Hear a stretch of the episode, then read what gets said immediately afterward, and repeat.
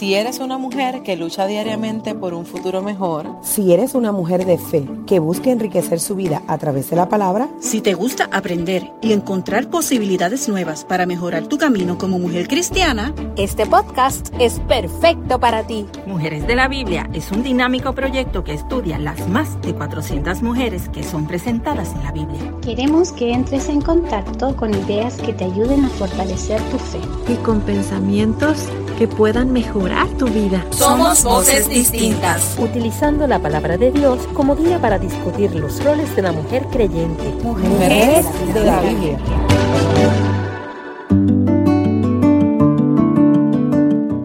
Hola, ¿qué tal? Es un gusto enorme saludarte.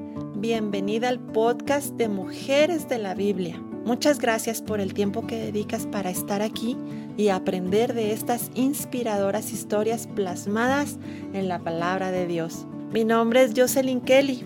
Soy del norte de México y tengo la bendición de servir en mi hogar como esposa y mamá de una hermosa niña.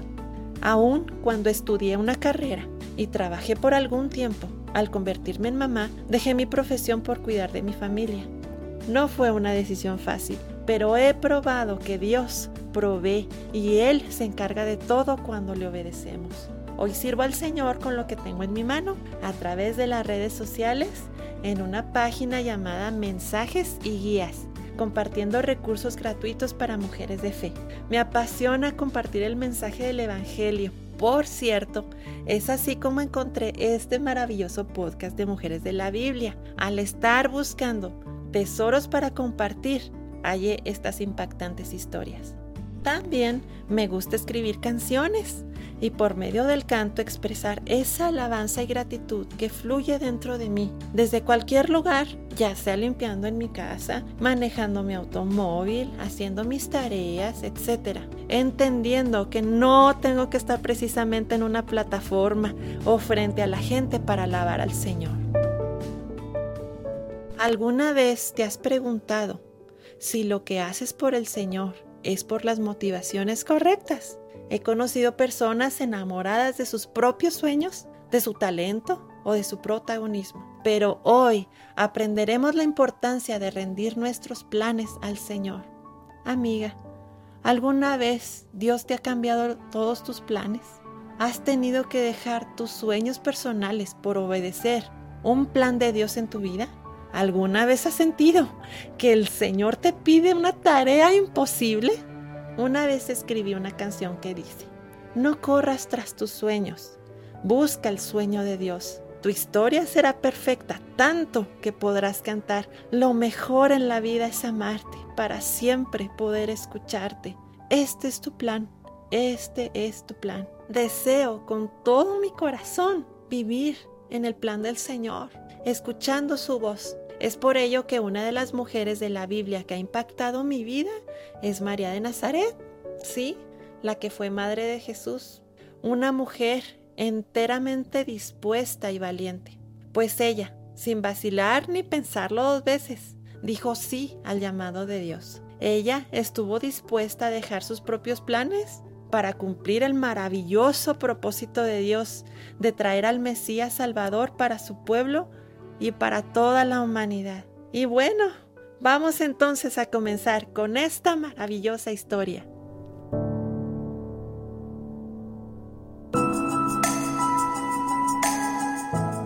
¿Quién fue María?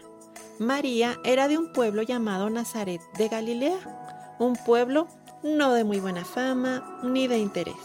María era apenas una adolescente que estaba comprometida en matrimonio con un hombre llamado José a María se le apareció un ángel. ¿Te imaginas la sorpresa que se dio? Dice la Biblia que cuando él le saludó, ella se turbó. La palabra griega es diararazo, que significa perturbar completamente, es decir, agitar con alarma. ¡Qué susto! Aquí te leo este precioso relato. En el sexto mes, el ángel Gabriel fue enviado por Dios a una ciudad de Galilea llamada Nazaret, a una virgen desposada con un hombre llamado José, de la casa de David. El nombre de la virgen era María. Cuando entró a donde ella estaba, dijo, Te saludo, muy favorecida, el Señor está contigo. Pero ella se turbó por sus palabras y se preguntaba qué clase de salutación sería esta. Entonces el ángel le dijo, No temas, María, porque has hallado gracia ante Dios. He aquí concebirás en tu vientre y darás a luz un hijo, y llamarás su nombre Jesús. Este será grande y será llamado Hijo del Altísimo, y el Señor Dios le dará el trono de su padre David. Reinará sobre la casa de Jacob para siempre y de su reino no habrá fin. Entonces María dijo al ángel, ¿Cómo será esto? Porque yo no conozco a Aarón. Respondió el ángel y le dijo, El Espíritu Santo vendrá sobre ti, y el poder del Altísimo te cubrirá con su sombra, por lo cual también el santo ser que nacerá será llamado Hijo de Dios. He aquí que tu pariente Elizabeth ha concebido un hijo en su vejez. Este es el sexto mes para ella, que era llamada estéril, porque ninguna cosa será imposible para Dios. Entonces María dijo, He aquí la sierva del Señor, hágase conmigo conforme a tu palabra. Y el ángel se fue de ella. Lucas 1, 26 al 38. María estaba comprometida y muy seguramente ilusionada con todos los preparativos mientras su futuro esposo construía una casa para ella. Si eres casada, ¿recuerdas cómo estabas emocionada con los preparativos de tu boda? Tenías sueños y expectativas, ¿cierto? Recordemos que María era una chica adolescente que como toda mujer de su edad en esa época, estaba lista para formar una familia. Bueno, en este caso, Inesperadamente llegó el ángel del Señor a darle una noticia a María que cambiaría su mundo, un llamado totalmente inesperado. Pero María no dudó de la palabra del ángel, solo le preguntó, ¿cómo será esto? Pues ella era virgen y al escuchar que fue escogida para una tarea muy especial, su respuesta inmediata ante este gran reto no fue echarse a llorar, quejarse o lamentarse porque sus propios planes se verían frustrados, sino que tuvo una actitud llena de alabanza y de humildad. Dijo, sí Señor, estoy dispuesta, soy una sierva del Señor. Recordemos que María era una mujer judía bajo la ley y aquella que se hallara en falta, como por ejemplo fornicación, era condenada a muerte. Entonces, no solo Dios le cambió sus planes llenos de ilusión por su boda, sino que ese cambio implicaba el riesgo a ser rechazada por José, a ser despreciada por su familia, a ser juzgada por embarazarse fuera del matrimonio. La pudieron tachar de inmoral, de infiel, etc. Pero María estuvo dispuesta a pagar el precio, porque creyó al anuncio del ángel y confió en que Dios cumpliría su plan.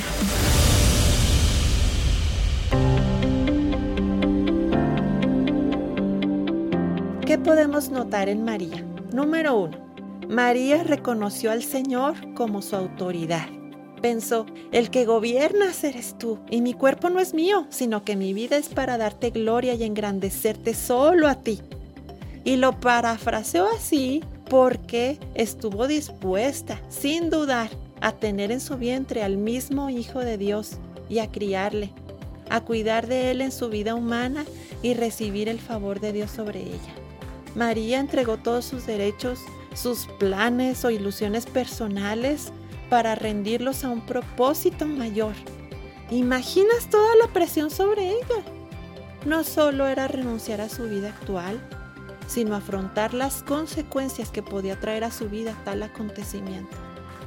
Número 2. María no contaba con algún talento especial. No era una profeta famosa, ni tenía una familia de renombre, ni nada por el estilo.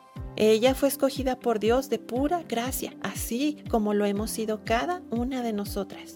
Número 3. María fue escogida para un propósito muy especial, el acontecimiento que marcaría la historia de la humanidad, la llegada del Mesías.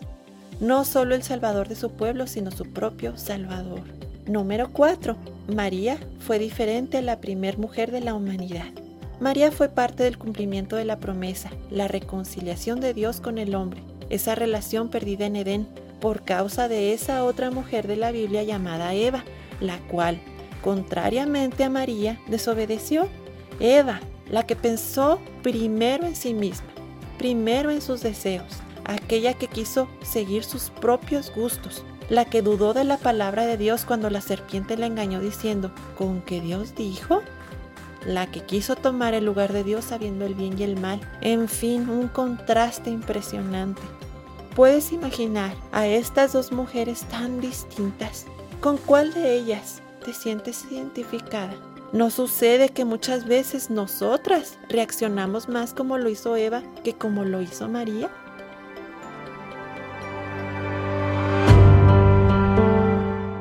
Encuentro que María contaba con unas características muy especiales que agradan al Señor.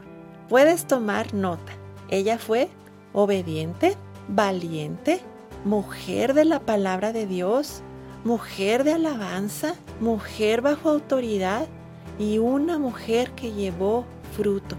Orarías al Señor para que te dé estas cualidades también. Dios convirtió a una mujer ordinaria en un instrumento extraordinario. Mira cómo ella misma expresó esto en Lucas 1:46. Engrandece mi alma al Señor y mi espíritu se alegra en Dios mi Salvador, porque ha mirado la bajeza de su sierva.